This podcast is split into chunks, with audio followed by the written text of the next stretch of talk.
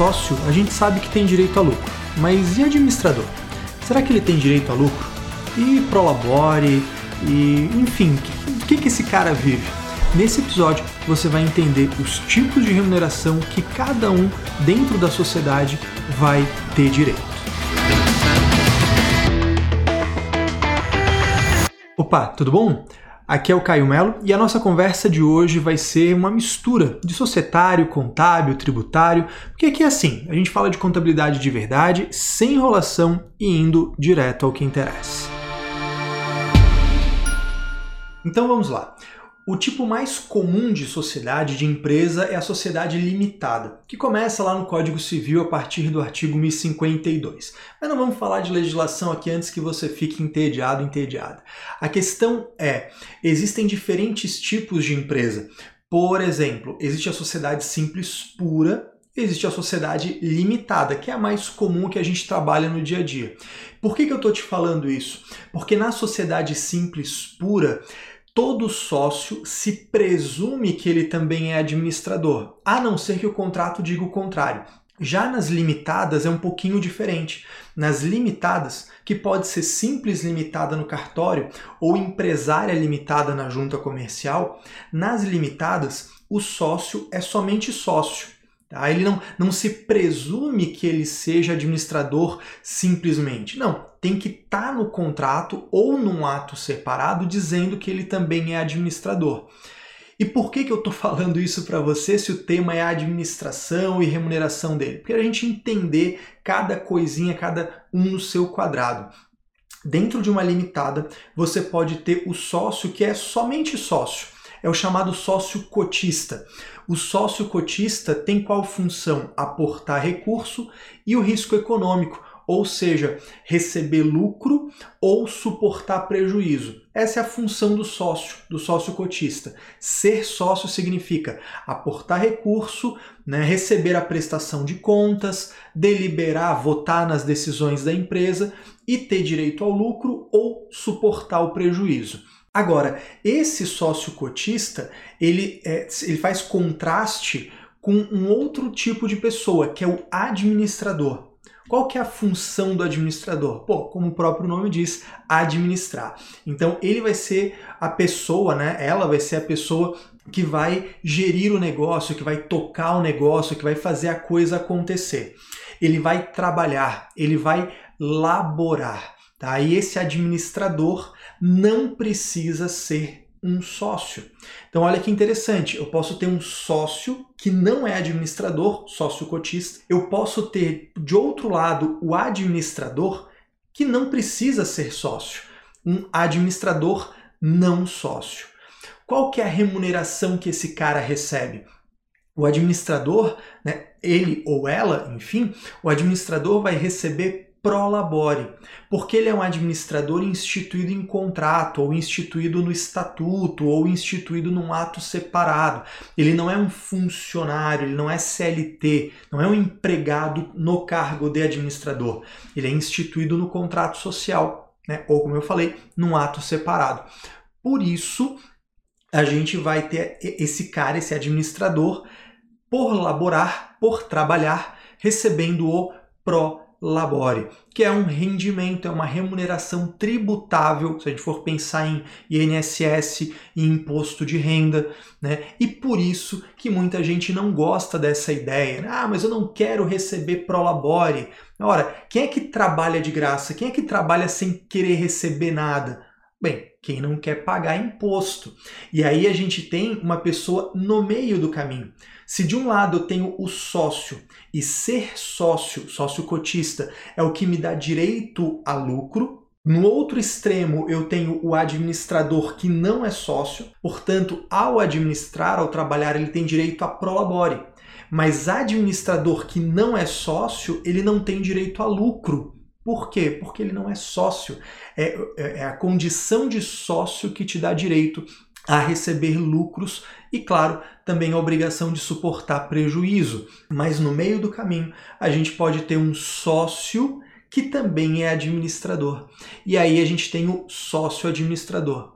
Ou seja, ele é sócio, ele aporta recurso, ele tem direito a lucro, ele suporta prejuízo, ele vota porque isso é a condição de sócio e ele também é administrador. Portanto, ele gere o negócio, ele toca o negócio, ele faz a parada acontecer e por isso ele faz jus, ele tem direito ao prolabore. Tá? Ah, Caio, mas eu sou obrigado a ter prolabore? Isso é até uma conversa que a gente pode detalhar depois, mas sendo superficial aqui, só para não deixar essa dúvida no ar, nenhuma lei, nenhuma legislação claramente obriga a ter prolabore.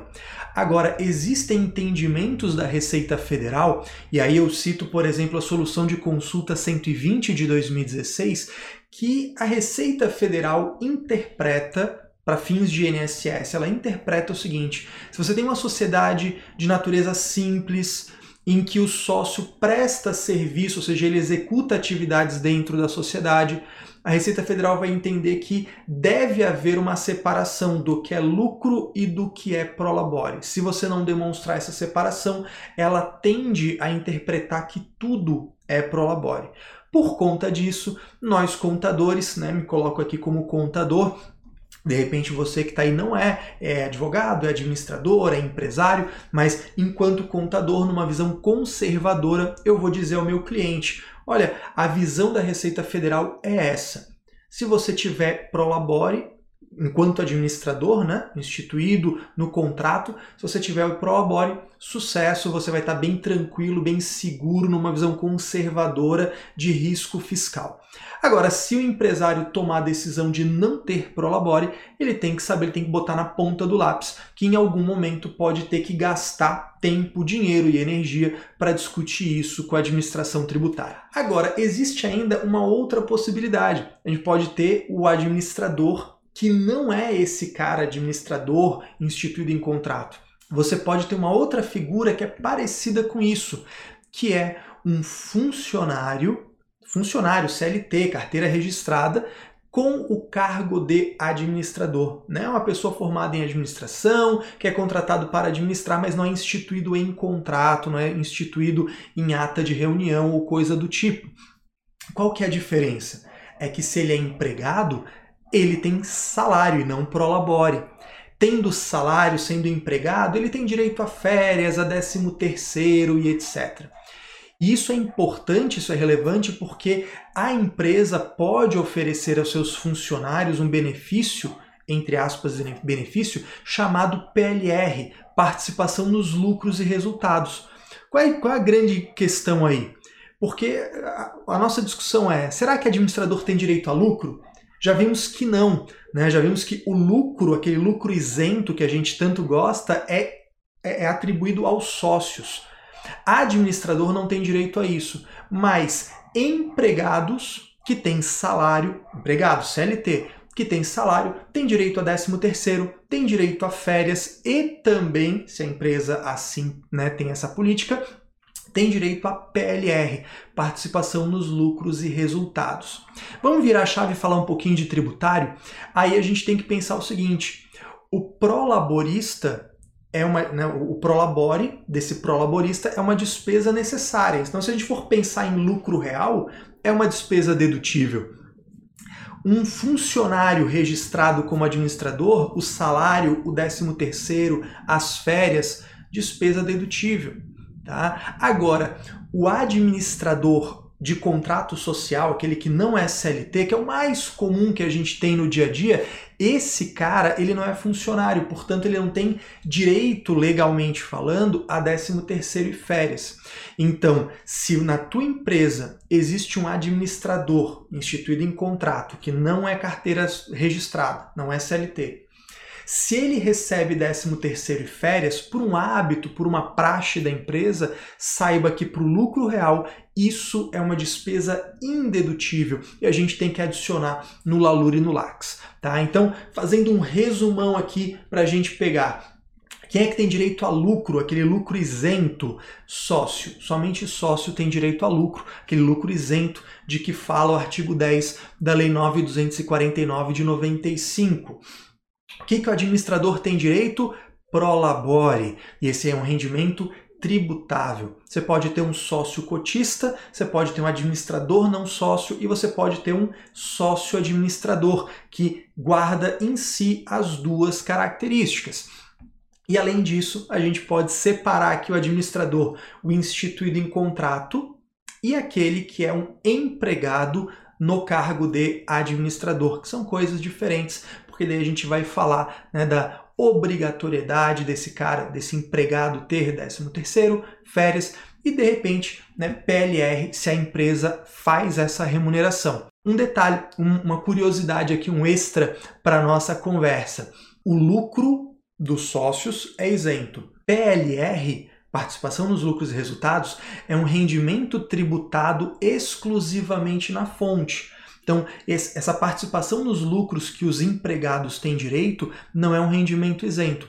Ele sofre uma retenção, inclusive tem uma tabela do imposto de renda específica para esse tipo de, de remuneração sofre uma retenção do imposto de renda, mas lá na declaração da pessoa física isso vai líquido e não tem nova incidência de imposto. Por isso que o nome é tributação exclusiva na fonte. É só lá na fonte pagadora, nesse caso a empresa que paga o PLR. Tá certo? E aí, fez sentido para você? Foi útil isso? Se sim, deixa eu te dar uma dica.